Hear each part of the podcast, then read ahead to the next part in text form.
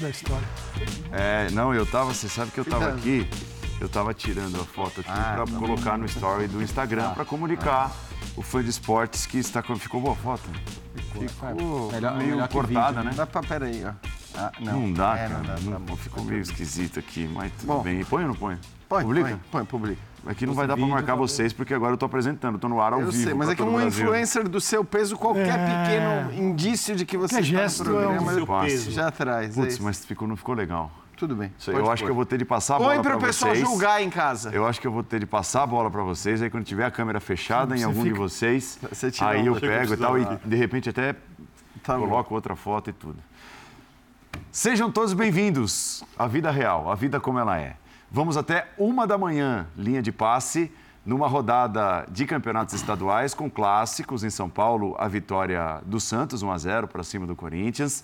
No Rio de Janeiro, finalzinho, o Flamengo vai vencer, venceu, né? Acabou agora o jogo. No final, gol nos acréscimos do Léo Pereira, venceu o Botafogo por 1 a 0, mas até então estava sendo inclusive vaiado por seu público, pela sua torcida ao Flamengo.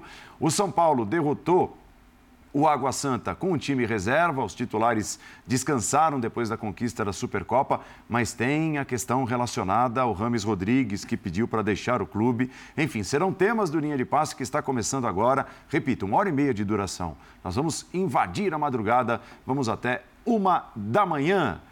Paulo Calçade, muito boa noite. O Flamengo conquista a vitória no finalzinho contra o Botafogo, mas depois assim de minutos, minutos de vaias intermitentes. Né? É, olá, companheiros, boa noite para você que nos acompanha. O resultado vai ajudar um pouco a atenuar o, o que foi o jogo, a insatisfação, vai se olhar para o placar, é, mas a galera antes do gol estava muito satisfeita. E aí o Flamengo, o Flamengo tem uma fórmula que complica. É uma fórmula pesada, porque é uma expectativa gigantesca, porque tem muita grana, tem um elenco para lá de estrelado, que é capaz de colocar né, Luiz Araújo, Bruno Henrique e Gabigol, um ataque novo no segundo tempo, que muitos usariam como titular, numa boa. Esses são os reservas. Então o Flamengo tem, gera uma expectativa e, em alguns pontos, às vezes, isso é perigoso, uma certa arrogância de que é obrigação atropelar todo mundo. E do outro lado, sempre tem um adversário. É, e os adversários também se movimentam. Estava estreando o Luiz Henrique. Todo mundo queria, até o Flamengo. Estreou no Botafogo. Então, não é essa moleza que parece. Não, o Flamengo não vai reeditar 2019 todo, todo ano, aquela expectativa por aquele futebol. É, e vai levar um tempo um tempo para maturar esse time, para talvez mudar esse time. Talvez não seja essa formação que o Tite está tentando. Né? Talvez demore um tempo. né? ou não consiga, com o De La Cruz, Arrascaeta e Gerson, é, um volante, dois atacantes, ele tenha que mudar. É, mas o que não dá é para partir de um ponto que o Flamengo vence todos. Se não vence, é porque tem algum problema. O problema, às vezes, é o adversário. É, vence É, dando o espetáculo. É, dando espetáculo. Porque cria-se uma expectativa que, mesmo você tendo uma seleção, nem sempre ela é real. E um- isso, tá, isso é explicado pelo mundo todo. Está cheio de seleções e clubes que são seleções muito maiores do que o Flamengo e também tem problemas.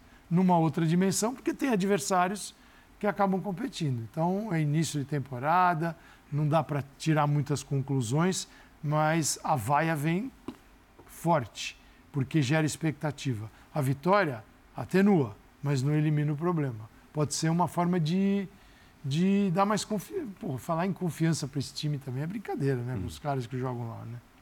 Léo, tudo bem? Tudo bem, Paulo? Boa noite. Boa noite, companheiros. Boa noite, fã de esportes. É, é interessante pensar que, do ponto de vista da, da satisfação do torcedor, a gente viu ali imagens dos jogadores ficando em campo para comemorar, o torcedor é, feliz, porque tem o outro lado, né? A, a- a importância do clássico como um mundo à parte no começo de temporada. Todo mundo, acho que análise mais racional entende o começo de temporada como aquela coisa de que o time está se armando ainda, os jogadores não estão numa condição física ideal, que a temporada é longa, desgastante, que o time tem que estar no seu melhor condição física lá para frente.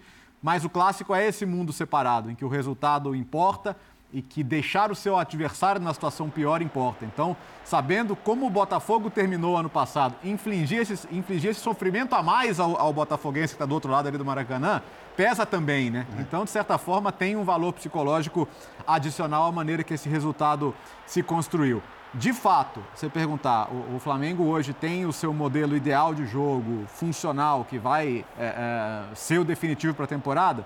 Hum, a gente tem dúvidas essa formação que ele tentou hoje, no primeiro momento, com Dela Cruz mais à direita, né? o Everton Cebolinha, claro, ali à esquerda, mas com, com Gerson por dentro, com o Pulgar, muitas vezes o Arrascaeta fazendo um, um segundo atacante ali à frente com o Pedro para ter menos obrigações de fazer o trabalho sem bola. Ainda não parece um time equilibrado e nem um time que compense com produção ofensiva esse, esse possível desequilíbrio sem, sem a posse de bola. Então, são coisas para resolver ainda. O, o, Flamengo, com jogadores que tinha em campo hoje, deveria ter tido uma produção ofensiva melhor, deveria ser um time com a capacidade de circular melhor a bola e de gerar mais situações de gol do que o que gerou. Porque acho que a postura do Botafogo seria essa, especialmente pela chegada do Luiz Henrique, que é um jogador que é, é, rende muito bem tendo espaços e, e o Botafogo já, já, mostrou muito como vai tentar usá-lo é, dentro, dentro das partidas. Mas é, o, Flamengo tem um caminho ainda para percorrer. É, o caminho para chegar a, a jogar o futebol que certamente o Tite espera e que o torcedor espera. A gente até viu o, a, o cartaz da, da, senhora coitada da bola ali no meio do segundo tempo, né? É, Fazia jus. Se o gol não sai no final, para mim, num erro do Gatito, a, a, gente ia contar talvez a história desse jogo totalmente diferente. Uhum. Né? O gol saiu e, no final das contas, o jogo também se conta através do resultado. Mas, certamente, do ponto de vista do que o Flamengo pode jogar e do que jogou os dois clássicos, porque não é que foi muito melhor do que o jogo contra o Vasco acho que tem muito para melhorar ainda. Né? É, tanto é que tem aqui um fã de esportes que escreve, e ele é rubro-negro, tal tá Paulo César. Flamengo e Botafogo foi um jogo ruim, num campo ruim, juiz ruim, bola ruim. e, e, realmente, hoje deu dó. Ela apanhou bastante. Pois é, Paulo. Boa noite a você, boa noite a todos. Eu acho que, primeiro é isso, acho que a insatisfação ela não é apenas com o Flamengo. A insatisfação ela é com o jogo de uma forma geral, até porque não é um jogo com tanta relevância assim para que você tema tanto né, sair ao ataque, para que você tema tanto produzir, mais ainda que isso gere de alguma maneira um desconforto defensivo. Que a gente viu, e aí talvez pelos motivos que o Léo colocou aqui, o clássico é um mundo à parte, mesmo não valendo nada do ponto de vista da pontuação, ele é um mundo à parte nessa época de campeonatos estaduais e talvez por isso uma prudência, vamos dizer assim, maior dos dois times. Mas é claro que por todo o potencial que tem o Flamengo, na hora que o jogo é ruim, que ninguém produz quase nada, acho até que o Botafogo produziu um pouco mais mesmo, aqueles dois lances no, no primeiro tempo, aquela grande defesa do Rossi, que foi talvez a única grande defesa do jogo. O Botafogo produziu um pouco mais, mas é claro que a expectativa e a exigência é de que o Flamengo faça mais. Uhum. Por mais que o Botafogo tenha brigado pelo título brasileiro quase até o final e tudo mais, o Flamengo tem o potencial que tem, tem os jogadores que tem, faz as substituições que o Calçade citou. Então é claro que existe uma expectativa muito grande. Eu, particularmente, entendendo e compreendendo o direito do torcedor é, não consigo conceber, não consigo entender muito vaias em fase de grupo de, de campeonato estadual. Não consigo. Não vejo como isso pode ser benéfico, como isso pode ser positivo, mas é algo que acontece muito e não apenas no Flamengo. Mas também acho que essas vaias, no caso do Flamengo, é, elas vêm de um acúmulo. Elas vêm porque na temporada passada, aquele que tem disparado o melhor elenco do futebol brasileiro não conquistou nenhum título. Então, eu não acho que se o Flamengo tivesse ganhado a Libertadores, tivesse ganhado o Brasileiro, essas vaias seriam ouvidas hoje no Então, acho que existe uma insatisfação com esse grupo de jogadores que, apesar de algumas novidades, Libertadores é, é e Brasileiro, senão não serve. Hum. É, e eu acho. É o Flamengo. E eu, eu, digo mais, eu digo mais, complementando isso que, que acabou de, de destacar o Jean.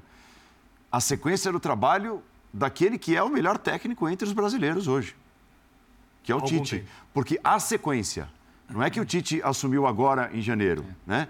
O uhum. Tite assumiu a reta final do Campeonato Brasileiro em 2023 e da temporada 2023. Então, talvez a expectativa fosse de um Flamengo jogando melhor. Apesar de haver mudança, né? De, de um ano para o outro, então, alguns jogadores vêm, outros jogadores vão.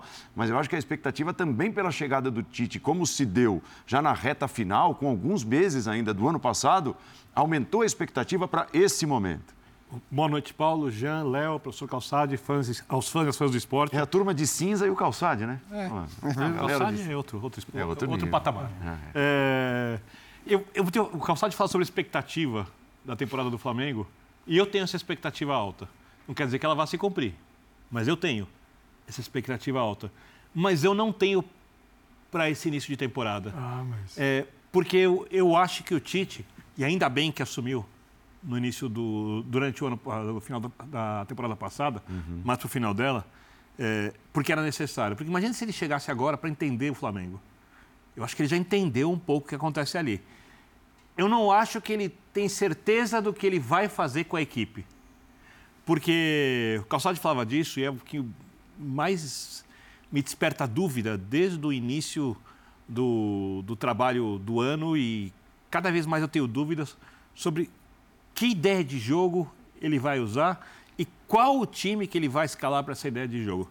Por exemplo, eu tenho uma. Por exemplo, Gerson, Arrascaeta e De La Cruz podem realmente jogar juntos?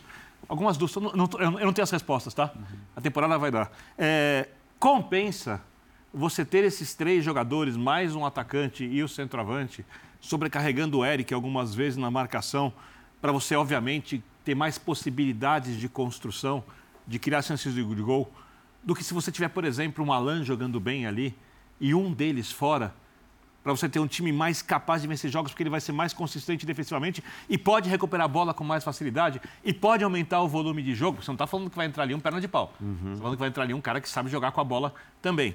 É... Outra questão. Que liberdade o Tite vai ter para modificar o elenco nos jogos maiores? Porque uma coisa é agora, os clássicos. Imagina, estão indo no clássico agora, vaiaram no depois do empate com o Vasco, empate com o Botafogo, com a ganha do Botafogo de 1x0 no final, estou com empate na cabeça, jogando mal. Você imagina se tiver todo mundo bem, um mundo ideal. Todo mundo no Flamengo está bem, os jogadores estão rendendo, o time está muito bem e chegou uma semifinal de Libertadores contra o Palmeiras. Quem vai para o banco? Como o Tite consegue ter ou construir essa liberdade de mexer com o elenco sem que o elenco fique infeliz, sem que tenha grupos. Então, esse Flamengo, que, de, que eu tenho uma expectativa muito alta, muito alta mesmo, assim, e eu acho que o Flamengo vai ser um grande time na temporada, certeza não tenho, mas eu acho que vai ser, se eu tivesse que apostar, ele gera muitas dúvidas. Uhum. E seria impossível imaginar que as dúvidas terminariam agora. O problema é que, no início, no, agora nesse início, começo de temporada, parece que a coisa não andou. Elas continuam exatamente iguais ao início da temporada. Né? E o mais difícil para o torcedor. Por isso eu entendo as vaias, apesar de eu concordar com o Jean. Não acho que as vaias sejam produtivas em nenhum aspecto, mas eu entendo, faz parte do show do futebol. É, o torcedor também tem essas dúvidas. Então, eu acho que a começo da temporada, por incrível que pareça, ela é, ela é normal. Acho que a impaciência tem dois fatores, Birner, e acho que vocês já citaram os dois, mas acho que eles se encontram. Apesar de não ser boa. É, é o, o primeiro é, diferente de outros começos de anos ruins que o Flamengo teve, fosse com, com Paulo Souza, fosse com Vitor Pereira, não é o início, iníciozinho do trabalho, né? Ele já, ele já carrega um final de temporada. Ah, esse, esse eu acho que é o primeiro ponto.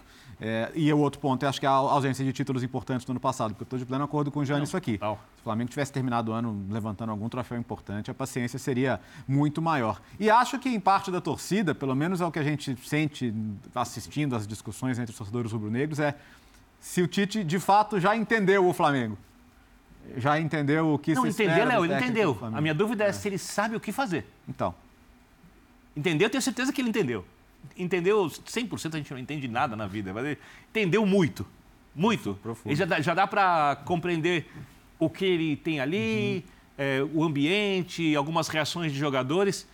Como fazer esse time jogar o melhor futebol possível?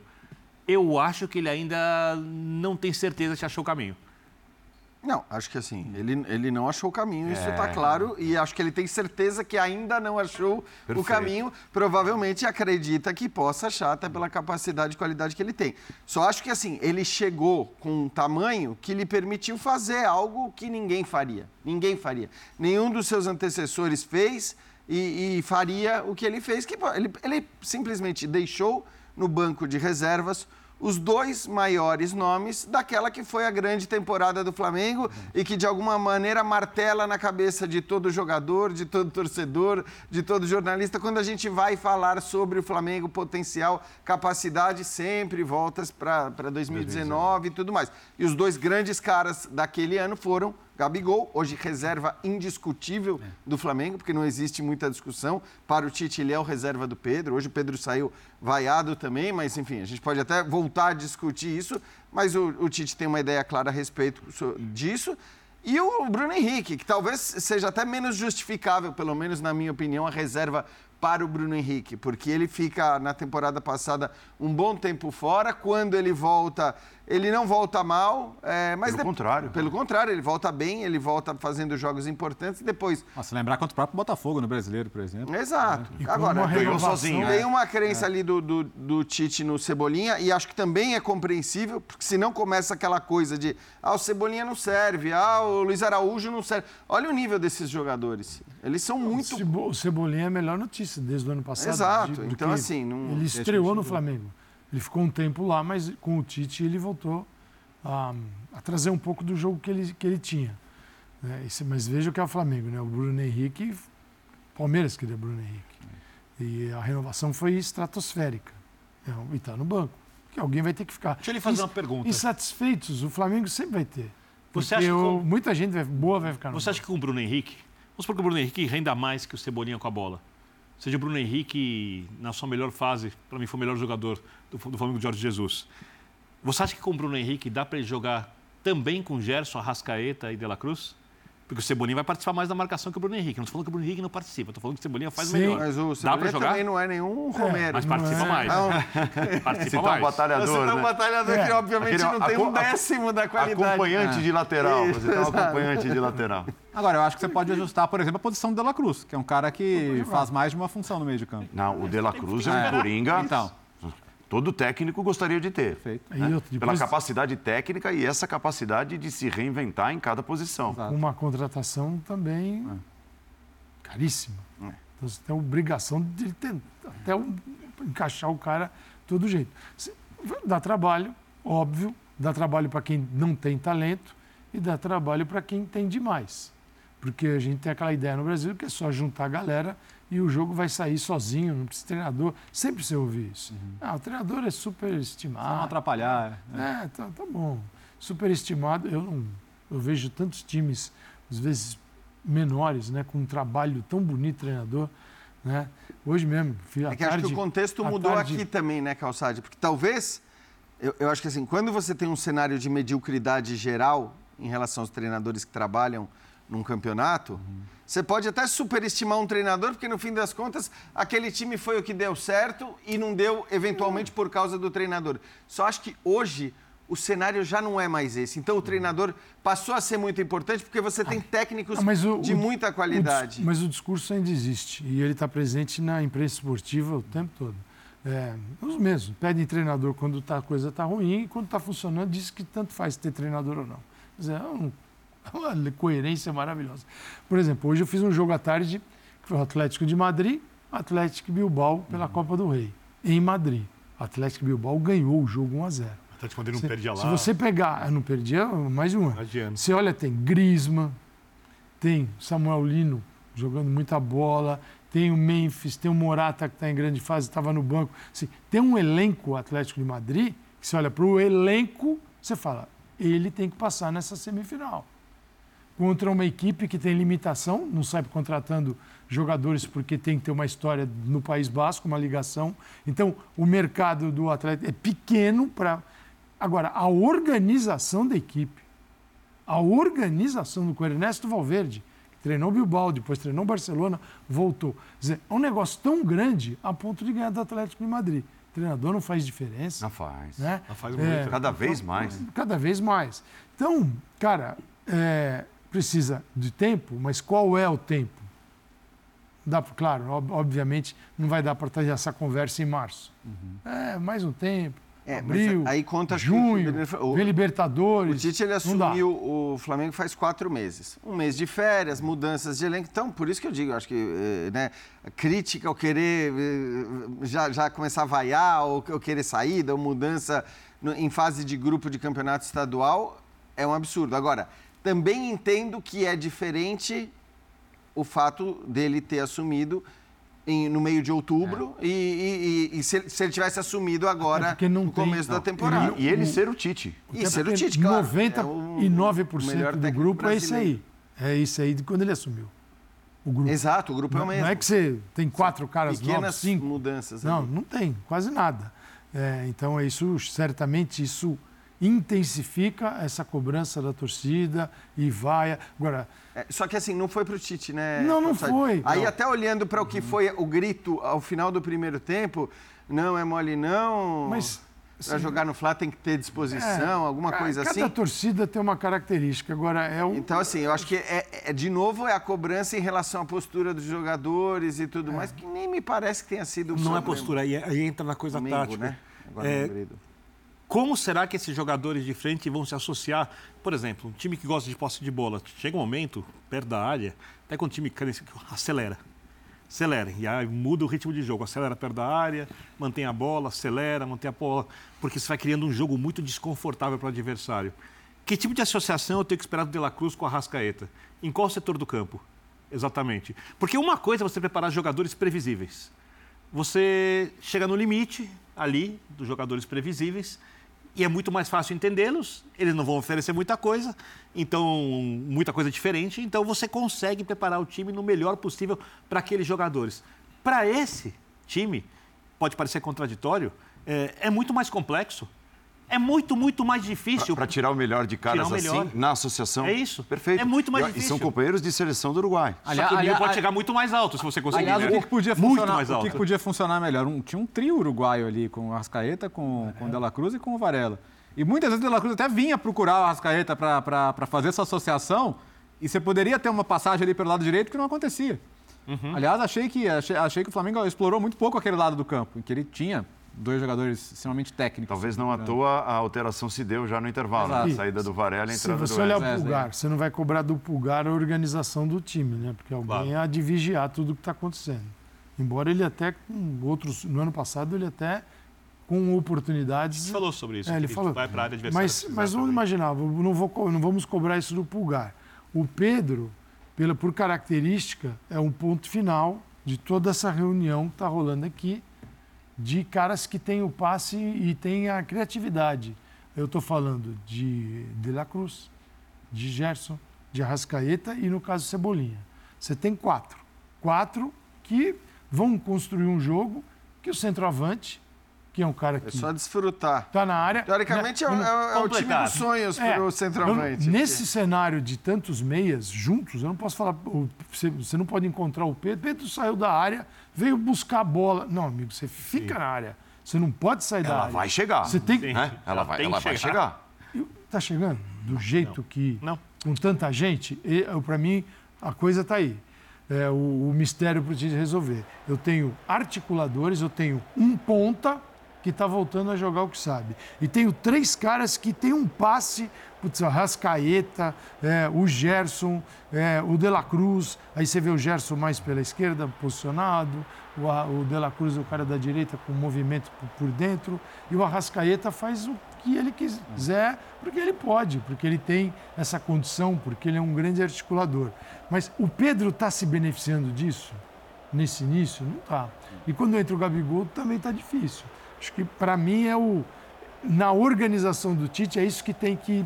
É, e ele já fez as tentativas, ele, mudar. inclusive, quando ele tira o De La Cruz para colocar Luiz Araújo. Luiz Araújo, ele já, ele, já, ele já muda, porque são jogadores de características completamente diferentes, aí ele passa a ter dois pontas mais agudos para tentar esse tipo de jogada. Então, assim, eu acho que Por isso que eu digo, para mim, fase de grupo de campeonato estadual é para isso. É para isso. Eu concordo. Ele tem que buscar tudo, ele tem que tentar, ele tem que fazer as mudanças que ele achar necessárias. Ele pode testar o De La Cruz como um segundo volante, pode testar o De La Cruz pela direita, pode ter o De La Cruz centralizado. Aliás, hoje o De La Cruz e o Arrascaeta até mudavam bastante de posição. Mexer na escalação. No primeiro do no começo do jogo, o Arrascaeta, quem estava aberto pelo lado direito. Só que a postura, a ideia na cabeça dele é outra, né, Jean? É de consolidar Sim.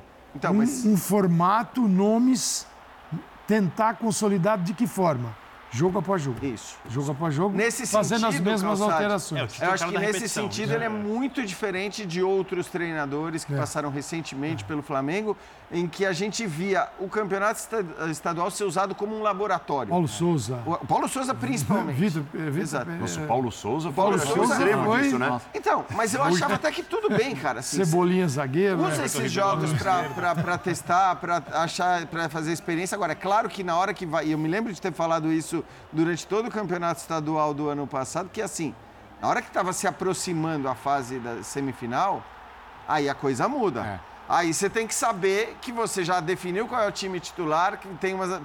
Né, se a gente defende o uso do campeonato estadual como uma pré-temporada, e eu pelo menos defendo, apesar das vaias, xingamentos e tudo mais, eu acho que você tem que insistir nessa lógica, mas você tem que insistir nessa lógica impondo um limite para dizer, olha, na hora que estiver faltando uma semana, e isso é lá para abril, né? O negócio ficou sério. Ah, não, tiver faltando uma semana, aí não é porque é campeonato estadual, não, não, cara, assim vão ser clássicos nas semifinais do campeonato estadual. Final de campeonato estadual, aí você tem que estar com o time definido e ter uma ideia clara do que funciona e do que não funciona. É, e é até bem diferente do que foi o início do Flamengo com o Vitor Pereira no ano passado, né? Com aquela série de decisões disputadas uma é. atrás da outra, é. o Mundial, a Recopa Sul-Americana. E aí, aí a soma, a soma do campeonato estadual fica mais pesada Perfeito. quando as coisas não andam bem. As férias muito longas. Isso, né? Que era uma queixa, uhum, inclusive. Uhum, Ó, nós temos uma, uma imagem com som, que é o mais importante, é, da torcida do Flamengo, vaiando o Pedro quando sai o Pedro e aplaudindo o Gabigol que entra no lugar do Pedro.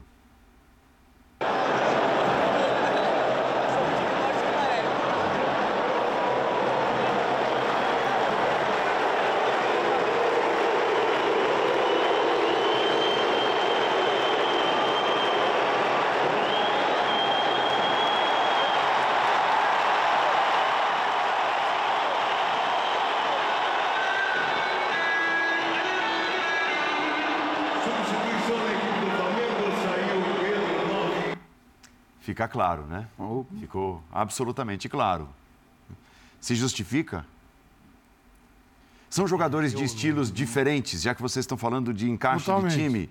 É, o Gabigol, de repente, poderia colaborar mais para a engrenagem funcionar é que o... do que o Pedro ali parado como centroavante. É o que o Calçade acabou de falar, né? Pô, você tem quatro caras da qualidade dos caras tem que, que fazer chegar no, no, no poste, Tudo aspas, você... centroavante Exato. mais preso. Tudo bem você querer ter um centroavante centroavante ali. Tá. Agora, não é o caso, vou pegar a referência do Yuri Alberto, que a gente falou tanto da, da crise do Yuri Alberto e tal, e, e houve um momento em que se falava, ah, a bola não chega, como é que você vai falar do Yuri Alberto? Só que a bola começou a chegar e o cara perdia um gol atrás do outro. Um gol... Então, assim, olha para o Pedro, o que, que ele teve de possibilidade? Que chance ele perdeu? Que bola ele foi entregue em condição de fazer o gol? Nenhuma. Não, Absolutamente assim, e, nenhuma. E não, então... e não foi o jogo que. Vamos, tem dia que o cara tá lá e ele se entrega. Ele se ah, não tá chegando, eu também não vou fazer o meu. Não é a característica do Pedro. O Pedro é um jogador que se, eh, que se incomoda se o jogo não está chegando uhum. até ele. Ele sai, ele vai buscar, ele tenta a, a oferecer alguma coisa. Acho que, acho que a vaia de hoje tem muito a ver com a condição do jogo, a insatisfação geral com o cenário do jogo. Não é que o torcedor do Flamengo tem um problema com o Pedro, né? Ele tem o carinho com o Gabigol e é o carinho que ele conquistou com toda a sua história. É, mas por isso acho que assim, é. assim, a, a, alegria, a felicidade na entrada do Gabigol completamente claro. justificável e compreensível a vaia para o Pedro naquele trajeto, eu não. Eu acho tão, decisão, acho tão é. estranho, Léo, hum. que eu não consigo entender e eu até desconfio se eu não estou interpretando de maneira errada a imagem. Não tão estranho, eu não consigo entender. Mas Você eu não acho estranho, eu acho que isso aí vem acontecendo há muito tempo. Para o Pedro? Para todos eles. Não, não, é, não, eu não, tô, não olho para o personagem, olha para a cobrança e expectativa que eles têm. É, se fosse, poderia ser o contrário. Está saindo o Gabigol, está entrando o Pedro. Vai para quem está saindo. Vai, por causa do ah, acho, que, acho que sim. Tá. Eu, é, Então é pro time. O que eu, o que eu assim, Vai o momento da aí cada um torce do jeito que quiser. Torcidas que esperam o time para ver se aplaude ou vaia, é, acho perigoso. É, para o time, para a torcida, acho que então, não, não gera uma experiência boa às vezes de jogo. É, tem torcidas que levam o seu time junto. A do Flamengo, pelo tamanho, pela expressão, né, por, por tudo que ela representa, eu, eu gostaria de vê-la empurrando e levando a equipe. E não esperando para ver como é que eu vou reagir em função do placar tal. Depois vai. Nenhum torcedor sai de uma derrota, de um 0 a 0 feliz da vida. Foi lá, botou o dinheiro dele, o time não venceu e ele sai, sai rindo. Ah, ele quer, vale quanto pesa, quanto custa isso aqui? Quero vitória. É assim que funciona o futebol. Mas existe uma relação, no, qual é o momento. É, ah, mas ano passado foram todos os momentos. É aí que ferra o negócio. Né? Ano passado não teve, não foi o problema no estadual, não foi o problema do início, foi o problema do início ao fim. Então você começa 2024 É isso, com você tudo tá com a anotado. carga negativa, Com tudo né? anotado. Claro. Dane-se se é o Tite, quem é e tal. Agora, Só acho que assim, tem um. O- eu não consigo imaginar, até. é, e você falou do Gabigol, acho que sim, pode ser que isso acontecesse dependendo da atuação do Gabigol. Mas o Arrascaeta, por exemplo, não consigo imaginar o Arrascaeta saindo sendo vaiado. saindo sendo vaiado. Não consigo. Acho que não, não, não dá. Então, acho que tem uma coisa ali. não- E, e, claro, o Pedro não prestou os serviços ao Flamengo. E você pode até discutir se isso deve ou não ser levado em conta na hora que você vai vaiar ou aplaudir Como o jogador. Gabigol. Mas ele não prestou os mesmos serviços ao Flamengo que prestaram Gabigol, A sombra Bruno é grande, Henrique, né? Arrascaeta e, A sombra e a é- sombra do Não, se, se Gabigol é todos enorme. saíssem do Flamengo hoje, você vai contar a história deles de maneira muito diferente. É claro. O Gabigol é dos eternos. O Pedro, um grande jogador. Apesar de ter feito muitos gols, né? Sim, sem temporada dúvida, um após grande temporada, jogador. mesmo não sendo titular. Do outro lado, o Botafogo, é, que acabou perdendo, tem um novo técnico. O Botafogo tem mais questões que devem ser resolvidas, né? Porque fica, fica difícil imaginar o Botafogo trazendo alguma coisa até positiva daquele primeiro turno do Campeonato Brasileiro do ano passado. Pela enorme ruptura e também pelo mercado mais agitado que o do Flamengo, a necessidade até de remontagem, a perda de jogadores importantes, os, os dois, por exemplo, que foram para o Lyon, goleiro, zagueiro. E é um, é um Botafogo em processo maior de remontagem até do que o Flamengo. Daqui a pouco o Botafogo, porque agora quem fala é o técnico Titi. E a gente apresenta ao vivo no Linha de Passe. total, que fez jus e mereceu vencer, que no primeiro tempo ainda teve alguns momentos do Botafogo, pela qualidade que tem, pela transição que tem, pela boa equipe, pelo bom técnico que tem, a jogada de velocidade, de puxada de contra-ataque, mesmo assim neutralizada. Macedo. Persistência, resiliência, vai até o final, são palavras muito fáceis de dizer. É muito difícil fazer isso em campo. A equipe teve um nível de concentração muito alto com a entrada de atletas que proporcionaram, inclusive, nesse aspecto, a vitória. Boa noite, Tite. Boa noite, Kleber. Fred Gomes, do GE. Tite, queria te perguntar em relação à acomodação de De La Cruz e Arrascaeta no mesmo time. Você já conseguiu encontrar assim o posicionamento ideal, a química ideal para os dois ali? Parece que o De La Cruz um pouco ali pela direita, às vezes ele ele não entrega tudo, assim, não aparece naquela condição de finalização que ele tem uma excelente finalização. Dá para conseguir talvez reposicioná-lo de uma forma que ele seja mais produtivo? Obrigado, boa noite. Sim, com o tempo e tu me cobra. Guarda essa pergunta que tu vai me fazer de novo e nós vamos considerar isso assim, porque requer tempo de entrosamento, inclusive dos quatro homens no meio campo, com um jogador de profundidade pelo lado, que normalmente é o lateral. Guarda essa e a gente vai voltar a conversar. Ô Tite, aqui Sérgio Lobo. É, queria que você falasse da fase aí do do Léo Pereira, que no domingo, né, ele teve é, por dois momentos, na verdade, um foi extraordinário, a bola do primeiro tempo, onde ele lê todo o momento, desde quando parte o cruzamento do Piton e quando ele percebe que o atacante do Vasco ganhou, a- a- ia ganhar a jogada do, do Varela, e ele se posiciona para salvar o gol, também depois no segundo tempo, e hoje, né? Que foi fundamental, ele foi para o ataque e fez o gol da vitória do Flamengo. Queria que você falasse desse momento dele que está super especial. Talvez o Kleber possa falar que tem trabalhado bastante ele e o César na parte defensiva. É, o Me Lé- ajuda. o o Léo é um menino que terminou muito bem o ano com a gente nos 12 jogos anteriores, foi um dos jogadores com um nível alto, né? E começou também bem o ano, né? É um jovem, tem muita qualidade nos posicionamentos defensivos, nas coberturas e também muita qualidade nos momentos ofensivos do jogo, com construção, com bola longa, bola diagonal, com bons passes, né? E hoje teve a felicidade do, do, do cabeceio. Ele ataca muito primeiro pau nos escanteios, né?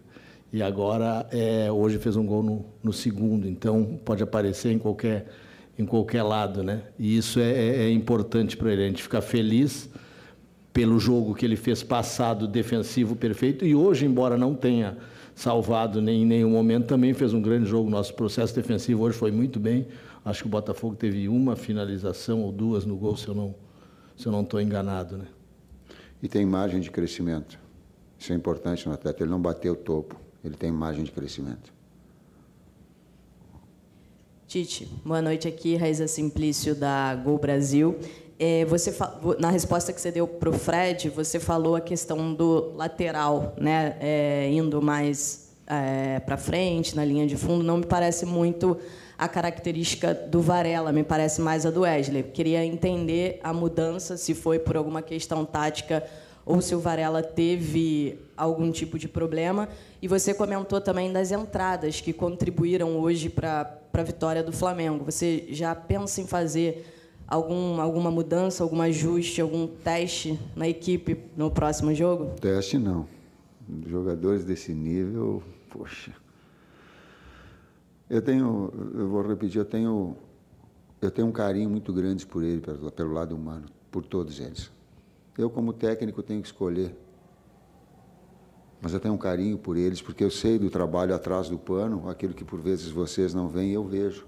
E eu não me engano. E também não fico fazendo, eh, eh, botando panos quentes por uma situação, nem aproveitando de resultado positivo para para definir isso. Falo porque sinto. E tenho que escolher, cara. Mas eu tenho por eles um respeito muito grande. E coloquei antes de começar o jogo, quando eles foram fazer o aquecimento, eu coloquei isso a eles e coloquei que a preparação deles ia ser fundamental para entrar no jogo e ser decisivo. Não porque eu sou adivinha, porque o futebol ele é assim. Porque o futebol te traz isso. É, essa, esse, esse conjunto todo da obra, do lado, do lado direito, é, o Varela dá quando a jogada de combinação e que dá o time para passar. O Wesley, ele não precisa nem de time, ele precisa do ele só o lançamento longo também já dá infiltração. As duas pode. Ah, foi, teve problema sim. Já estava determinado a, a substituição dele, do Nico também. Gente, nós jogamos dois clássicos início de temporada em quatro dias. Isso, isso a exigência física e mental ela é muito forte, ela é muito grande. Ah, Então já estava dele e do Nico já estava determinada duas substituições que nós já tínhamos pronta para fazer no, no segundo tempo. Oi, Tite, tudo bem? Aqui em cima. Boa noite, Kleber. Boa noite, Tite. Parabéns pela vitória. É, na última coletiva, eu ouvi vocês falando algumas vezes sobre a questão do terço final do gramado. Eu queria aprofundar um pouquinho mais essa parte ofensiva. É, que é, porcentagem tem da questão técnica coletiva de que porcentagem essa melhora tem da questão individual dos atletas? A gente acompanhou muitos treinos seus na seleção. Você, eu, eu lembro que você falava muito terço final, a liberdade do jogador, a criatividade do atleta. É mais individual ou é mais coletivo? Se permite uma questão sobre a bola aérea. Foi um recurso pontual para esse jogo, dado uma fragilidade que o Botafogo vem tendo nas últimas partidas? Ou é uma estratégia que o time pode adotar para a sequência da temporada? O primeiro, o... fala da bola parada. Fala. Ou das outras. É, a questão da bola parada a gente tem trabalhado bastante, né? E analisando os Só- adversários, a gente, a gente entende o que usar e em que momento usar. Então, como todo o processo, até o entrando na, na- na primeira resposta, até o processo defensivo, ofensivo das movimentações, É, tem muito do atleta e tem muito do trabalho, tem muitas movimentações, que é um crescimento que a equipe precisa, faz parte da evolução da equipe, né? E a gente está trabalhado para isso. O pouco tempo que tem agora é a gente agora no sábado faz o quarto jogo em 10 dias, se eu não estou enganado, é recuperar e treinar pouco, e essa evolução vai acontecer com certeza nessas movimentações. Coordenação fina, ela se pega com o tempo o atleta vai adquirindo a sua melhor condição. Eu estou falando de todos, estou falando nossa, estou falando do Botafogo, estou falando de todas as equipes. Ela retoma uma finesse maior com uma sequência de jogos. Ela é, é inevitável, precisa desse. Ela é da jogada individual, mas ela é da, do posicional. Eu, eu digo, a gente não ingessa na frente. A gente dá o plano criativo. Então, é, por vezes ele vai ser do, do drible, por vezes ele é da tabela, por vezes ele é da assistência. O Arrascaeta é um jogador assim. Que ele sempre, eu, eu lembro que ele fala para vocês que ele precisa de uma sequência de jogos. Eu, eu ouvi mesmo quando nós estávamos no Flamengo, não era assim? Para adquirir seu melhor ritmo. E os atletas necessitam para encontrar essa, essa finesse. Boa noite, Tite. Boa noite, Kleber. Yuri Duque, da Rádio Antena Esportiva. É, eu gostaria de saber de você o que define a escolha do centroavante titular hoje do Flamengo, levando em conta que você tem duas grandes referências é, do futebol mundial, que seria o Pedro e o Gabigol. É, e também queria que você falasse um pouquinho sobre a reação da torcida hoje na alteração, quando você movimentou a saída do Pedro para a entrada do Gabigol durante o jogo. A torcida viu o apoio não, delas. Não, não percebi o que foi. Para as duas, para as duas, e, e, na busca ela estava até um pouquinho impaciente pelo resultado, ela queria o resultado. Nós temos que saber entender a, a reação da torcida. Ela estava, por vezes, tocava uma bola de lado, ela reclamava aqui fora, reclamava aqui atrás no meu banco. Mas não dá para te perder a consciência. Não dá. Não dá para te achar que tu vai sair de qualquer jeito e tu vai lá fazer o gol. Ele, ele, ele necessita e jogar com essa pressão. Por isso que eu falei do, dos atletas eles terem essa maturidade.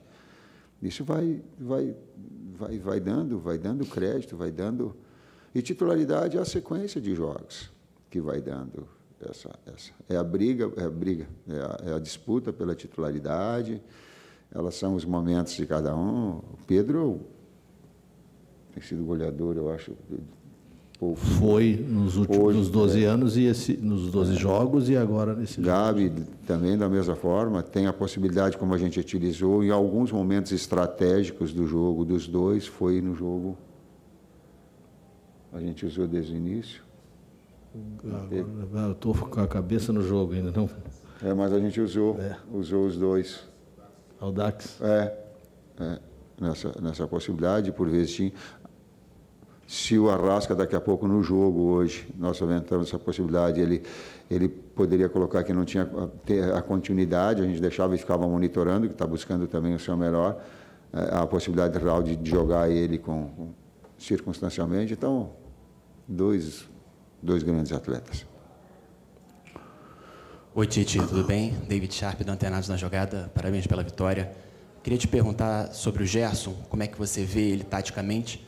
porque parece que no primeiro tempo o Flamengo teve uma certa dificuldade de sair jogando, a construção desde lá de trás, e o Gerson, às vezes, com a bola, ficou até mais atrás do que o Pulgar como primeiro homem, e muita gente, a torcida, vem pedindo ou, digamos assim, dois volantes de origem, no caso Pulgar e Alan, ou até mesmo dois pontas de origem. E parece que realmente o Flamengo melhorou no segundo tempo quando entrou o Luiz Araújo. Então, queria te perguntar como é que você vê o Gerson taticamente. E outra pergunta, se me permite, sobre o Léo Ortiz, se é verdade que já está certo ou não está certo ainda. Se fizesse uma pergunta tática, ela requer observações e tudo mais. Cara, o Gerson ele não trabalha como segundo meio-campista, ele trabalha como jogador de articulação dentro do bolsão na meia esquerda. Se tu olhar, por exemplo, o lance que o Cebolinha faz o cruzamento no final do primeiro tempo, ele é acionado na meia esquerda. Por quê? Porque a nossa fase ofensiva, a nossa fase ofensiva é de um primeiro meio-campista e ele avança para ser um articulador, um criador. No segundo tempo, se tu pegar um outro lance, vou te dar um outro lance para ser exemplo, só no, no plano das ideias, mas não. Há um cruzamento da direita e ele ataca o canal central, ele ia fazer o gol. E eu já estou levantando porque era um, era um posicionamento. E o Luiz Henrique ganhou o cabeceio. Se pegar esses dois exemplos, eles mostram bastante o que é o posicionamento do Gerson, não como segundo meio-campista, como um jogador com liberdade criativa. Essa é a ideia. Do do Léo. Fala tu. Não sei. Eu acho que tá, tá de bom tamanho, né? Ouvimos bastante coisa do Tite. E aí, é interessante a entrevista? É, uma coisa me surpreendeu. O quê? Quando, acho que foi a segunda pergunta, quando ele é questionado sobre o entrosamento do Arrascaeta e do De La Cruz. Ele fala, volte a me perguntar fala- mais é, pra frente. Com o quarteto de campo, o homem de profundidade, o Everton Cebolinha, mais o centroavante. Eu disse aqui na abertura que o Tite tinha entendido o que acontece ali, quase tudo, mas que ele, eu achava que ele não tinha é, encontrado, não tinha convicção do caminho. Se o caminho é esse ou não, eu não sei, mas ele tem convicção. Isso ficou muito claro na resposta, foi a resposta podia- mais incisiva dele. Você achava que ele podia desistir da ideia e agora você não acha mais. É, ele está falando calma, paciência, continuarei Sim, mas, insistindo. então, mas eu não achei que ele, de maneira alguma, ele disse que ele já sabe como tem que ser e que é daquele Ele jeito. foi muito incisivo já na. Não, ele foi convicto. incisivo assim, na- di- diante da convicção de que ele acha que ele vai conseguir fazer o De La Cruz render mais, como rendia no River Plate e tudo mais. E acho que é óbvio, né? Quer dizer, um técnico dessa qualidade, desse nível, com um jogador desse nível, ele certamente tem certeza de que vai conseguir tirar o máximo do jogador. Mas, eh, ele, e aí até lamento que ele não tenha respondido a pergunta, porque a pergunta era boa. Ele não tenha respondido de fato dizendo, olha, porque assim, a gente hoje em dia vê técnicos já dizerem, e eu tenho certeza que o Tite tem a capacidade de dar essa resposta. Mas a gente está acostumado hoje em dia a ver técnicos dizerem o seguinte: olha, eu começo jogando com ele mais pelo lado direito, porque eu tenho a presença do Arrascaeta, que é um jogador que tem características diferentes e que eu acho que funciona mais pelo. Eu tô, eh, tô dando uma hipótese, Sim, tá? claro. Mas assim, que ele explicitasse as hipóteses, que ele dissesse por que o De La Cruz começa jogando mais pela direita e não centralizado, se é por causa da presença da Rascaeta ou não. Eu acho que seria legal ouvir do, Tite, que é um cara que sabe falar sobre essas coisas, é, especificidades sobre as escolhas. E não apenas dizer, né, aguarde, aguarde, falaremos no futuro, você verá. Porque aí fica, acho que fica, no fim fica meio vago, entendeu? A gente, eu acredito no Tite, eu acredito mesmo. Mas é, acho que seria legal a gente poder ouvir é, o que, que ele vai fazer e por que, que ainda não estamos vendo, o que também acho que é normal. Tiago Nunes, o técnico do Botafogo, concedeu também entrevista coletiva. A gente traz algumas respostas para a gente arrematar o tema também, falando do Fogão, que foi o derrotado desta noite.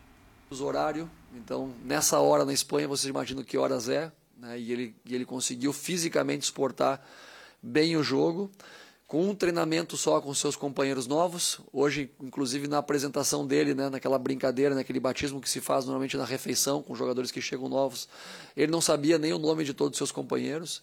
Então, levando todo essa, esse contexto que, que englobou a, a apresentação dele, eu acredito que foi muito boa. Né? Nos dá nos dá uma margem de crescimento ainda grande em relação a ele. A gente sabe que o potencial técnico dele é incrível. Agora nós temos que gerar comportamentos coletivos para que possamos potencializar ainda mais o que ele tem de bom. Saber como utilizá-lo, saber quais tipo de jogada ele gosta de receber mais, né? ver como é que ele pode realmente gerar mais desequilíbrios. O que ficou demonstrado hoje é que é um jogador muito cooperativo, se comprometeu na parte tática, na parte defensiva, sem pedir para ele. Né? Ele fez isso de porque vem de uma cultura também onde não é errado o atacante se comprometer com a fase defensiva do jogo. Aqui no Brasil às vezes parece que é errado, né? O jogador que se compromete com a fase defensiva. Mas lá os caras encaram com naturalidade, fez isso. Então foi muito positivo. Eu creio que ele tem uma margem ainda de crescimento por todo esse aspecto que está na volta dele, que ele ainda não controla, né? Que vai colocar ele num nível ainda maior e consequentemente levar o Botafogo de arrasto. Boa noite, Thiago. Boa noite, professor. Boa noite, Tudo bem? Tudo bem você? Sou o Rodrigo Multimídia, do Libras Esportes. Estou virado aqui para o audiovisual para te fazer essa pergunta, que é o canal incluso para todos os brasileiros e brasileiras. Bom, Thiago, a, a gente vê que fora nos bastidores o Botafogo faz um trabalho incrível, um trabalho, um esforço tremendo, um comprometimento de trazer reforços, de trazer jogadores, para disputar campeonatos. A gente vê isso, isso é notório. Né? É, até inclusive o, o CEO, o Textor, é, circulou nas redes sociais agora, que foi para trazer o Luiz Henrique, foi até a casa do Luiz Henrique, é, conversou com o Luiz Henrique, ligou até para a avó do Luiz Henrique, que é botafoguense também. Então você vê que existe um esforço, um comprometimento para que o Botafogo vire a página do ano anterior, né? para que é, estabeleça agora um, um, um novo ritmo, um novo Botafogo. Mas para esse novo Botafogo, Tiago, eu queria te fazer uma pergunta. Vem surgindo reforço, mas me parece que naquela área da criatividade, o Botafogo hoje, por exemplo, soube suportar legal, suportou a pressão, jogou equilibrado, jogou mais organizado defensivamente, mas parece que existe aquele, aquele jogador que precisa criar para os jogadores velozes é, é, é, é criarem é, é, risco para o adversário, coisa que a gente não está vendo nesse campeonato carioca. Existe uma possibilidade de um reforço de criatividade para o Botafogo? Eu só faço uma, uma, um adendo em relação à sua consideração do Campeonato Carioca. Nós temos uma média, e isso é estatístico, de sete chances de gol por jogo. Então a gente tem uma criação bem, bem potente, né, bem forte em relação. Muitas vezes nossa eficácia não está sendo compatível com a quantidade de chances criadas.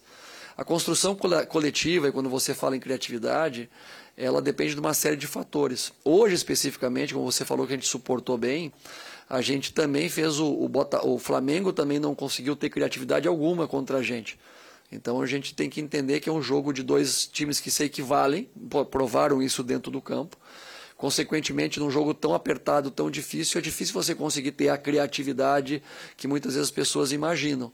Nós estamos trabalhando, né, temos bastante o que evoluir ainda, alguns jogadores para fazerem parte desse contexto do jogo. Inclusive, nesse processo dentro do campo, as substituições foram buscando um time mais ofensivo. Né? Quando eu tiro o Danilo e coloco o Tietê de primeiro jogador de meio campo, quando eu tiro né, e adianto também o, o, o Eduardo para ser mais um jogador criativo ali no lugar do Danilo. Uh, trago o, o, o Júnior, que tem uma capacidade física hoje um pouco melhor que os demais, para ser um jogador também de última linha. Savarino. Né? A gente tenta construir situações para ser essa equipe mais criativa de uma forma geral.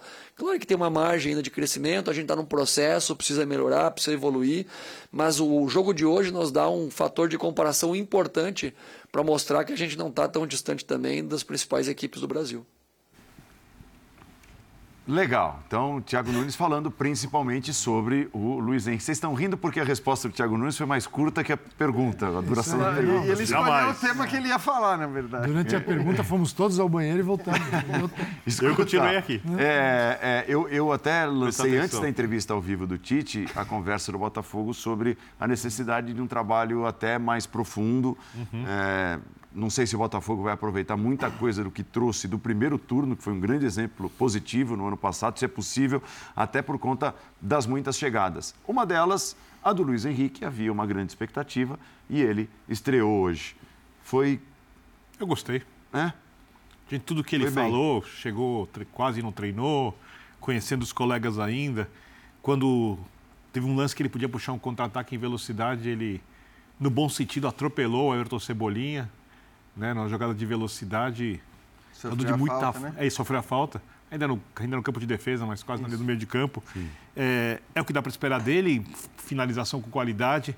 Só que a construção ainda início de temporada, no time que está sendo reformulado. Bom, precisa chegar mais, em condições melhores, usando as características dele. O Botafogo é um time de muita força física, né? Quando você olha Tiquinho, Júnior Santos, é um time muito forte. E tem que saber usar isso com o tempo. Eu acho que se eu chegasse aqui e falasse, olha, o Luiz Henrique não acabou com o jogo, ah, uma grande decepção, tal, seria é, ótimo assim. para dar clique na rede social, mas eu estaria sendo injusto com o jogador e mentiroso com quem está assistindo a gente. O Botafogo perdeu o jogo. No finalzinho, perdeu. Mas eu não dá para ter nenhuma certeza, mas eu não senti neste jogo uma conexão do Botafogo do segundo turno com este jogo. Uhum. Apesar do gol no final. Apesar do gol no também, final. Né? É, é. Entendeu? É. O resultado foi do Botafogo do segundo turno. Perfeito. Mas eu não senti que aquele Botafogo estava presente a, hoje. A, a aflição, lado é. negativo. Eu, eu senti assim, que tem um. um o Botafogo está mais. Este jogo mostrou mais do Botafogo do, do primeiro. De acordo. Sem ser brilhante, nada daquilo, mas sim que talvez o time tenha conseguido superar durante esse período todo, porque é uma pancada muito forte, né? E agora vai. Por isso que contratações até são importantes, para você trazer. Na hora que você traz o Luiz Henrique, ele tem um, a contratação tem um peso, não só pelo valor, né, que é do, a grana, mas um tremendo jogador. E que vai poder trazer para o Botafogo, acho que muita coisa diferente. Então, acho que. Vai ganhar jogos É uma Botafogo. esperança, né? Que de este Botafogo de 2024 se conecte com o do primeiro turno. E deixe o segundo de lado. Tomara que seja isso mesmo. E acho que assim, a gente leva muito em consideração o adversário. Que o, que Exato, o Botafogo... é. Porque se tivesse jogado da maneira como jogou contra o Sampaio Correia, se o mesmo número de. O Carioca, eu estou falando. Mas mesmo que não fosse Carioca. é, Eu acho que, assim, evidentemente, o time sofreria muitas críticas e tal. Então, eu acho que a entrevista do Thiago Nunes foi muito boa.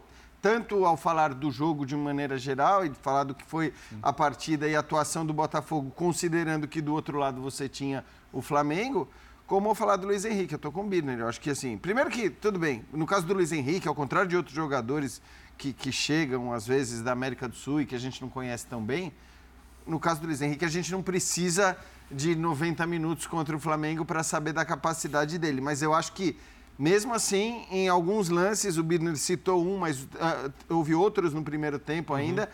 Fica muito claro o quanto ele vai acrescentar para essa equipe, o quanto ele é perigoso, é habilidoso, rápido, consi- consegue encontrar os espaços para finalização. Então, acho que vai ser um jogador muito, muito importante. Hoje a gente viu uma, uma pequena amostra disso, acho que longe por todo o contexto que o Thiago citou do que ele pode oferecer, mas é uma, é uma bela contratação. Só acho que assim, a sombra da temporada passada, e até entendo o que o Calçade falou, mas vamos supor que começa o Campeonato Brasileiro de 2024. Ah, pode correr. 12 rodadas, Botafogo é líder do campeonato.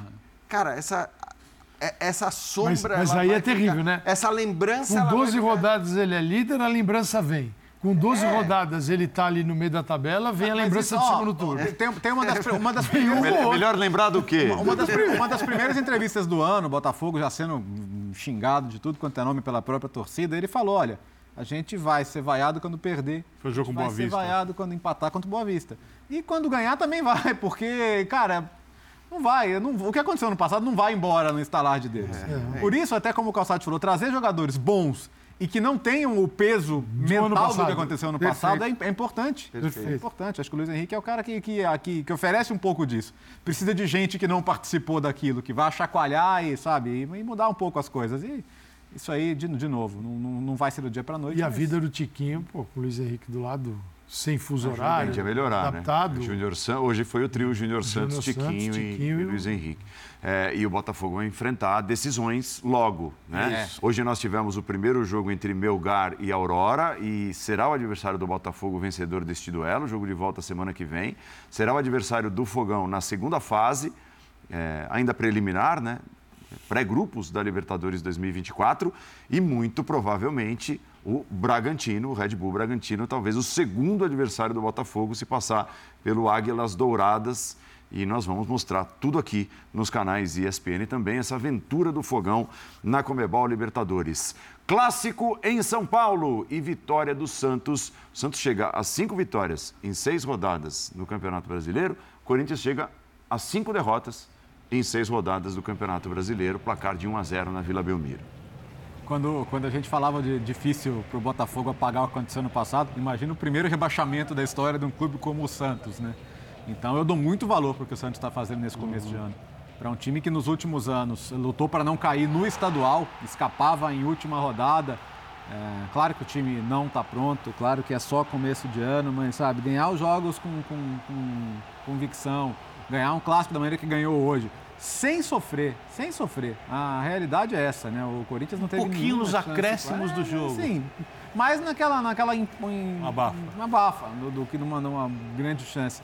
É, podemos discutir questão de arbitragem, podemos discutir, mas acho que o- a, a superioridade do Santos no jogo a- acho difícil discutir. E aí acho que o Carille está conseguindo fazer um time seguro, que eu acho que é fundamental para qualquer começo de trabalho, especialmente como ele gosta de montar os times dele. Né? Deu para deu perceber, mesmo vendo pela televisão, um ambiente legal na Vila e que nem sempre é o ambiente de um time recém-rebaixado, né? E, e que Mas- seria difícil É. ver nesse momento por tudo que você falou. A gente Sim. viu ali a faixa ainda de ponta cabeça Sim. da torcida organizada. Então, é, tinha tudo para ser um ambiente muito tenso desse começo de temporada e não é à toa, né? Quando a gente fala de cinco vitórias em seis jogos, e vale lembrar, a única derrota foi para o Palmeiras no Allianz, ou seja, é absolutamente normal você perder esse jogo. Então, é, é uma campanha boa e não é à toa, assim, a, a atuação que o Santos teve hoje e foi uma atuação consistente, boa. O Santos poderia ter matado o jogo antes, ter resolvido a parada antes. Ela não foi por acaso, não é que hoje chegou e o Santos jogou bem. Ele tem jogado direitinho, acertadamente. Claro que não quer dizer nada ainda para o resto da temporada, mas ajuda para um clima que, que poderia ser terrível. E surpreendentemente ou não, o clima terrível está do outro lado, porque ao mesmo tempo que a gente diz que o Santos ah, mostrou hoje aquilo que ele vem mostrando desde o começo do campeonato, uma organização, acho que para mim indiscutível, do outro lado a gente vê um Corinthians absolutamente perdido pelos mais diversos motivos, eh, e vai ser um Corinthians que vai ter dificuldade mesmo de, de, de, de sair dessa situação. Acho até que no campeonato estadual vai sair, não vai sofrer como muita gente imagina, é, contra rebaixamento e tudo mais. Acho que o Corinthians sai dessa situação, mas aí muito pela fragilidade de alguns dos adversários que vai enfrentar daqui para frente, porque o Hum. Santos de fato não é dos mais frágeis, como tem mostrado. O Santos ele amplifica a crise no Corinthians, porque o Santos caiu. O Santos foi para a segunda divisão do futebol brasileiro.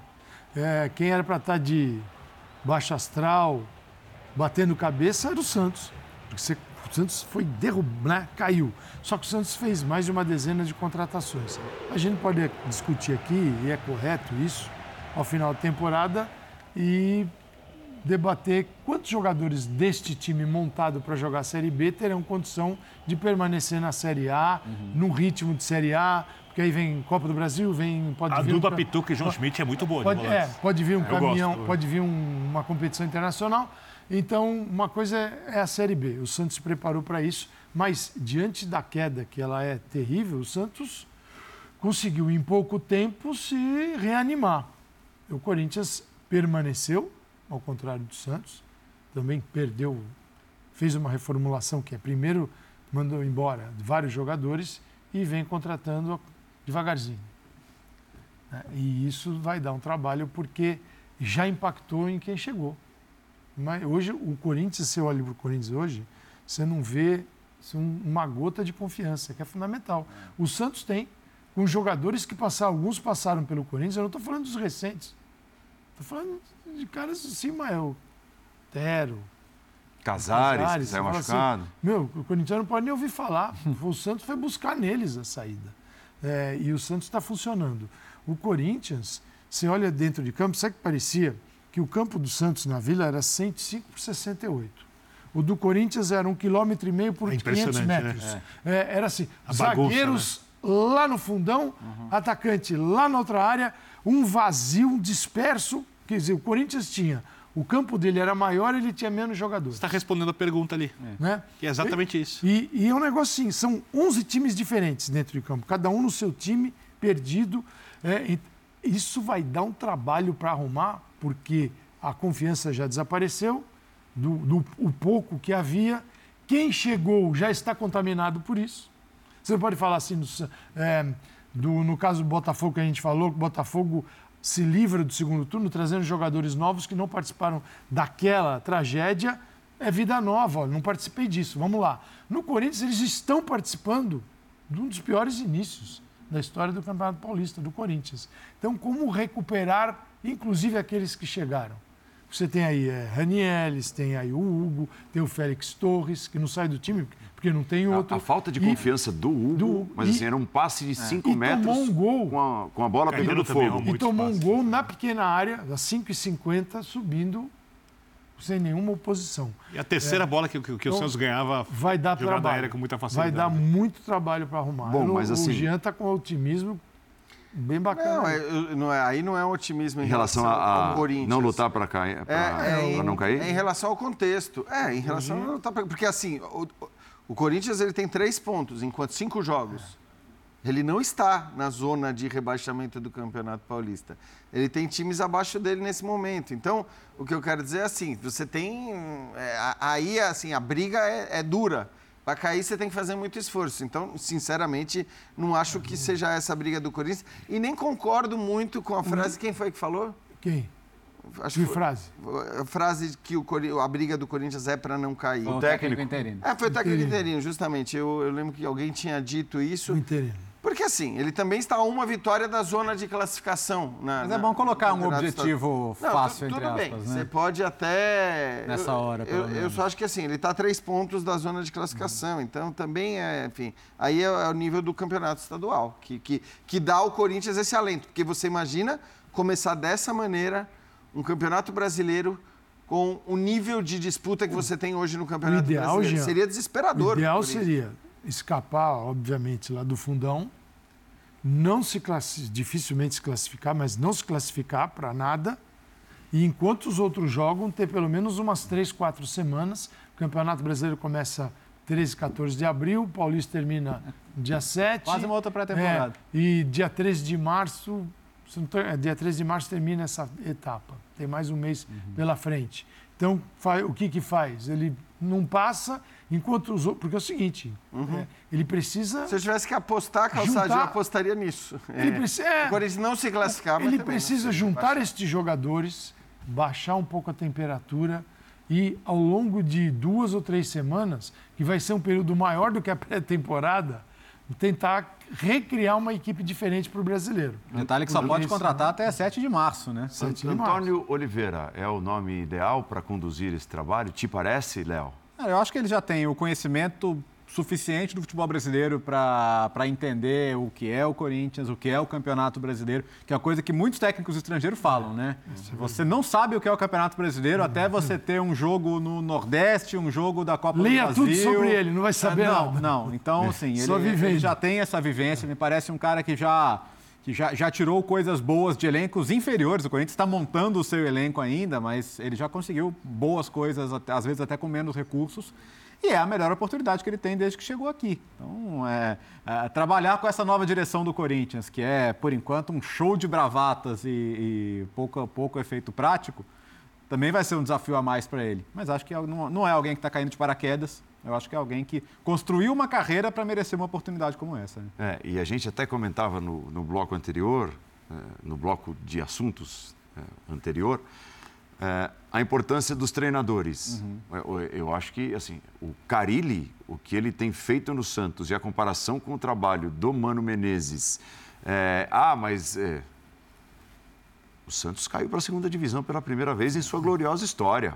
Olha, para remontar um time, para trazer jogadores veteranos, como o Santos está trazendo, é, perdendo como perdeu o Marcos Leonardo, que era, assim, em boa parte, a sua referência técnica, mesmo no ano de queda. É um trabalho dificílimo também. Então, olhando para o trabalho dos treinadores, o do Carilli, me parece, a essa altura, mesmo com toda a turbulência, é, muito mais Mesmo direcionado. muito incipiente ainda, né? É, mesmo muito incipiente, mas muito mais bem direcionado do que o trabalho que vinha sendo conduzido pelo Mano Menezes. Porque o Santos também remontou o time. Né? E o Santos, no mesmo período do Corinthians, conseguiu ter um time capaz de competir no estadual no primeiro turno, para você pelo menos ter tranquilidade para ir tocando o trabalho com mais paz. E o Corinthians implodiu em seis jogos. Em cinco, aliás, né? Porque hoje foi o sexto jogo. Venceu o Guarani na estreia. É, o, o Matheus Carreiro da TSPN me mandou, por exemplo, uma estatística, ah, obviamente que ela não significa nada é, de realista ou definitivo, mas do 2019 para cá, sete times tinham até três pontos após seis jogos. Cinco caíram. De sete? É. Dois não foram rebaixados. Mas é óbvio que isso não significa nada, porque o Corinthians, não, nenhum desses times era um time grande, né? nenhum desses times tinha o tamanho do Corinthians, tinha o peso do Corinthians provavelmente não tinha o nível do Corinthians de jogadores, porque eu acho que o time não é bom. Se a gente estivesse vendo a equipe estando no Campeonato Brasileiro com esse elenco, seria assustador para o corintiano. Mas também não era para estar tão ruim assim. O Corinthians conseguiu ser. É uma, isso aí, olha, impressionante. O Corinthians conseguiu, em cinco jogos, entrar numa situação realmente de crise, que é algo difícil de acreditar que ia acontecer. Não estou falando da torcida vaiar, que nem a do Flamengo fez hoje, ou da insatisfação do Botafoguense por causa da temporada passada, ou, sei lá, de qualquer clube grande. Estou falando porque realmente, dentro do elenco, está muito claro que está pesado. Que está difícil jogar ali. Jogadores estão rendendo menos do que podem, o Calçado já falou, de uma bagunça defensiva. Eu, vendo o que o Mano conhece de futebol, eu acho difícil ele organizar um sistema de marcação tão bagunçado quanto é o do Corinthians, como é o do Corinthians. E aí é óbvio que o jogador Parece parou de que não pensar. treina, parece que não vinha treinando. Parece que não treina, é O- gol que levou hoje é gol de time que, assim, vamos juntar ali e tal, dois backs, dois laterais. aqui, tá- né? é, é quem pega É. quem. Isso não, aí. você É. aí, pega o grandão. Isso. É, sabe, tem um cara que está sofrendo a beça com isso, né? Que é o Cássio. O Cássio é o jogador do grande momento da história do Corinthians. Campeão da Libertadores, 700 jogos hoje. campeão né? mundial e sendo decisivo em tudo isso. Então o Cássio, campeão brasileiro, mais de uma vez.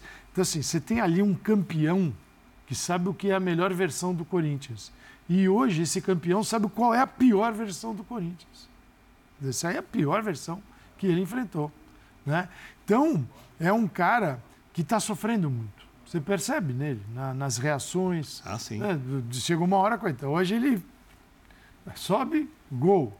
Continua caindo bola e bola no travessão, e bola no poste, e bola passando Passa do lado teto, da trave. Uma hora ele falou, pô, que, que né? Ei, ei, o que está acontecendo aí? Para acordar os caras. Então, assim, esse cara está sofrendo. E, e é triste ver isso, porque ele viveu os melhores momentos e ele é um campeão. Quer dizer, é um cara que você espera nele uma fortaleza para reconstruir. E ele está perdendo a força. E a paciência. E a paciência. É muito claro nas entrevistas. É então, para mim, é muito claro, assim. E, e eu sou muito reticente em, em afirmar que a bagunça fora de campo vai para dentro de campo sempre. Porque acho que às vezes a gente usa justificativas ou argumentações que não são tão escancaradas. Para mim, nesse caso, está muito escancarado. Assim.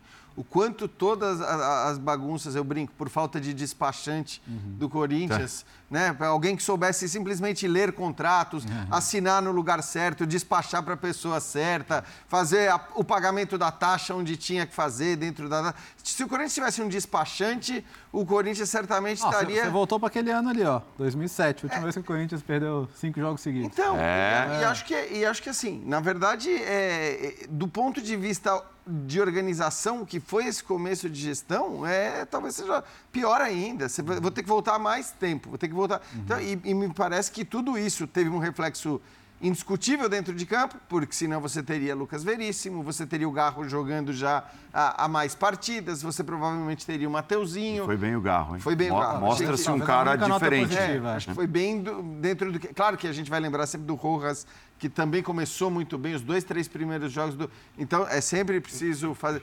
Mas óbvio que seria legal para o Corinthians ter contado com esse jogador desde a primeira partida, Claro. como estava combinado. Não ter perdido o Lucas Veríssimo, como estava combinado. É, é, Seria ter, diferente. ter contado com o Mateuzinho, como estava combinado.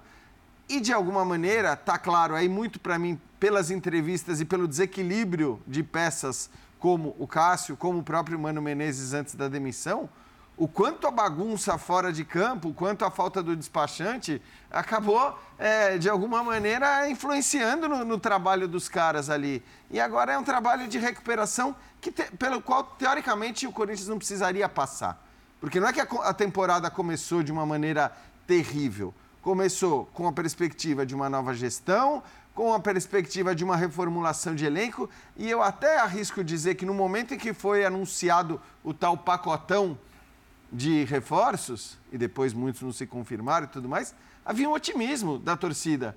A torcida estava feliz, estava achando legal. Pô, legal, vão chegar vários caras aí, gostei desse começo de gestão. Eu vi muitos corintianos falando isso. E agora é uma sensação de, de, de assim, eh, ter que sair de um buraco e de uma crise que era inimaginável no começo de 2024. É porque o futebol é muito complexo, né? Tem aquilo que você enxerga dentro de campo e aquilo que você não vê fora que faz a diferença lá dentro. Que é o tal do despachante. Você fala no sentido de um facilitador, né? Alguém que conheça os processos. Que faça o mínimo. E Processos é, e trâmites os processos para você tocar um, de, de um clube. tudo. Bu- burocrático, Isso. uma série de coisas. E a gente perce- aí é nítido que está faltando isso. E a- eles estão aprendendo errando. Né? E num clube desse tamanho, você tem que ter uma estrutura que funcione. Você não pode simplesmente, eu vou reformular tudo tal e está todo mundo perdido. Assim, sempre vou bater nessa tecla, porque é, é, é, um, é, é enorme, né? A falta de, de um ambiente profissional no, no departamento de futebol. É uma coisa, isso vem de muitos anos, muitos anos. Impressionante. E não Muitos é, clubes. porque é o seguinte, ele pode existir também até quando você está vencendo. Pode acontecer. Né? O Corinthians ganhou um título brasileiro devendo salário de um ano quase para os caras. O Cruzeiro ganhou duas Copas do Em Brasil. 2015. Foi, estourou E o clube e foi rebaixado. Isso, isso deve ser o padrão, então? Pô, ganhou- Que se ganha um campeonato devendo meses para a maioria, ah, fazer isso sempre. Não, não faça. O Cruzeiro não é, tem é, não é, isso, é, o Flamengo é. lá atrás. Não é por aí. Então, tem coisas que você pode até acabar, tá, você tapa só com a peneira ali, e mas quem está dentro do clube, quem está enxergando o dia a dia, sabe muito bem onde é que está o problema. Então, reorganizar administrativamente, principalmente departamento de futebol, torná-lo verdadeiramente profissional, porque outros setores você percebe que eles são mais profissionais do que aquele que deveria ser, do que o coração. O que é o coração de uma instituição dessa? É seu time de futebol. Se sem o time de futebol, se o time de futebol, o Corinthians fala assim, esse ano não vai ter time de futebol. É, o time de futebol é a fábrica de emoções. Então não tem Claro. As Corinthians. emoções é o que... Sem o time de futebol não existe o É, Corinthians. com, com o campo de bote da sede Não- social. É, no não se faz apeteco, Corinthians. tamborel, não existe. Claro. Então, se não cuidar disso, mas profissionalmente, de uma forma muito séria, os E caras às vezes sem emoção também. sem emoção, Porque a Ô, Jean, emoção. mas é... esse é o maior problema. Exato. Esse é o maior problema de ter torcedor. Sempre o torcedor vai dirigir o clube. Nesse sistema atual, o torcedor dirige o clube. É, e torcedores, cara, se você, der, você pegar lá na torcida, botar um cara para dirigir, vai ser igual. Porque vai ser pela emoção, você manda embora, manda embora. Depois vai ver quanto custa É. para pagar o treinador que saiu. Porque o outro ainda não foi anunciado. Já anuncia o reforço. Ah, mas não, Não. Mas Não anuncia. assinou, mas tá aí, tá aí, é perdemos, nosso. perdemos ontem. É, nosso. Isso. É nosso, está treinando. Não, não, volta lá para o Flamengo. Volta para o Flamengo, que não é nosso mais. É, agora deve ser do Corinthians, né? O Então, Matheus eu- França, Mateuzinho e tal. É, vamos- Vai, não vai, enfim. Vamos esperar assinar, né? Espera assinar. Pode ser quando ele jogar. Imprensa, não, não, de jeito. Eu, hein? Ei, botou a camisa, Como diz o professor Calçade, precisa bidar. Botou, Bidar, botou, é, eu bi, deve, esse verbo é Eu ótimo. bido, tu bido. Tu bides, é. Esse, né, deixa jogar o árbitro apitar ainda assim. No Rio é o Bira, que não é o nosso Bira, é o Bira, uh, Boletim Informativo de Registro de Atletas. É o Bira. Bira. Todos amam o Bira. é, reta final do linha de passe, vamos destacar a vitória do São Paulo hoje, 3 a 0 para cima do, do Água Santa, que foi o time que o eliminou do Campeonato Paulista na edição passada. São Paulo poupando seus principais jogadores, os vencedores da Supercopa no final de semana. O time, o chamado reserva, mostrou méritos também nessa vitória por 3 a 0, mas um assunto importante do dia foi o pedido do Rames Rodrigues para o rompimento do contrato. Rames Rodrigues pretende ir embora do São Paulo sem ter chegado, né? Sem É, ter chegado. É, e não, não surpreende. A mim também não. Não surpreende. Porque, assim, falou é, muito me aqui. surpreenderia o Rames Rodrigues arrebentar, coisa que ele não tem feito em lugar nenhum, já faz, ó, ó, E, ó. e- e é um jogador sem a bola. Não vou chegar a dizer que ele é negligente, mas vou dizer que é pouco participativo. Para um time que é um time de jogadores que lutou muito, um time operário, e se não for assim, não ganha. Sim. Né? O São Paulo. Ele destoa nisso, né? Ele destoa muito. Ele é. Porque o Lucas, que veio junto com eles, se encaixa luta perfeitamente muito. nisso. Luta muito e joga muito. E destoou no Panathina, no Olympiacos, e destoou no Everton. Agora, vinha destoando em todos os trabalhos Tem uma recentes. coisa muito boa nessa saída do. O Rames não ia ser o tipo São Paulo. Né? Isso para mim parece muito claro. Mas tem uma coisa muito Mas é um boa. alívio para São Paulo. São Paulo se Eu acho. né? Eu acho. Mas tem uma coisa muito boa. É, o São Paulo soube conduzir isso sem gerar crise. Oh, é óbvio perfeito, que o título da Copa do. Brasil ajuda muito, mas é, até pouco tempo atrás, o São Paulo contratava um Alexandre Pato que é mais negligente sem a bola do que o Rames Rodrigues e não decide com a bola como o Rames Rodrigues. Ah, mas será que agora? Ah, não sei o quê. Ah, fez não sei o quê tal. E todo mundo, uma coisinha ali, sabe? Quando um clube, e eu acho que isso é um problema do futebol brasileiro, tá? Porque os personagens do futebol, eles são essenciais. O futebol é feito de grandes personagens. Os grandes times contam sempre na sua história é, a vida também de grandes jogadores, o desempenho de grandes jogadores, mas os clubes estão em primeiro lugar. Aqui ainda não se torce para o jogador, se torce para o clube. Uhum. Eventualmente se gosta mais de um jogador, mas se torce pelo clube. Né? E quando o futebol brasileiro começa a baixar a cabeça para jogadores em fim de carreira, renomados, que um dia tiveram uma grande história em um lugar há não sei quanto tempo, etc. Ah, mas será que ele vai jogar? Ah, dá mais uma chance. É que às vezes ah, você vai acertar no Soares, jogar. né, Birner? Então, Oi? É. Às vezes você vai acertar no Soares, né? Mas esse é muito extra classe. Tudo bem. Eu acho. É, é muito, muito, é, muito extra E numa posição era, específica. Era difícil errar. É. Não, e então. outra, é, tem um perfil muito uruguaio. Uhum. Pronto. Pra, assim, Pronto. O perfil uruguaio do Soares, acho que de alguma maneira eh, já, já nos indicava, e isso a gente falou antes dele chegar, Exato. que o cara não ia chegar assim para dar aquela enganada. Não é normal, poderia até acontecer, mas não é normal, não é da característica desse jogador, assim como acho que não seria da característica do Cavani, que foi outro cara de quem se falou muito e que você pode até dizer, ah, no Boca não entregou o que se imaginava que fosse entregar, mas o fato é que desse mal do qual sofre o Rames Rodrigues uhum. ou sofreu no São Paulo, para não né, para não classificar o jogador como um jogador com essa postura, é, eu acho que esses caras não têm. Agora, o Rames também em nenhum momento demonstrou um inconformismo com a situação, não, aquela é. gana de, não, vocês vão ver que não. eu vou. Assim, e, não é só, aí... e não é só a idade. O Luiz Gustavo tem 36 anos. É, isso aí. O Rames começo é muito bom dele. Muito é bom. Muito é, bom. é um jogadoraço. Aliás, quantos jogadores que participaram de momentos tristes da seleção brasileira nos últimos anos estão tendo a oportunidade de mostrar o quanto são bons. Sim. Né? E, e acho que o Luiz Gustavo vai ser mais um deles. Aliás, o Felipe é. Melo, é. se você olhar, Verdade, tem três também. títulos de Libertadores na sequência tem no futebol. Tem algo aí que facilitou essa passagem do Rames. É que o São Paulo não precisou dele em nenhum momento. É, é claro. Você não falou assim, tem um, eu tenho 10, tem uma, um, um buraco aqui. Uhum. Pelo amor de Deus, Rames, você tem que se encaixar aqui. Não, São Paulo caminhou rumo ao título. O Rames ali, tenho convicção de que em determinado momento fala que bom que ele não está dando trabalho e está quietinho. Né? Assim, pode ficar fazer um bico tal, mas o time seguiu, ninguém falou do time, ninguém, ô oh, Rames, que você é legal tal.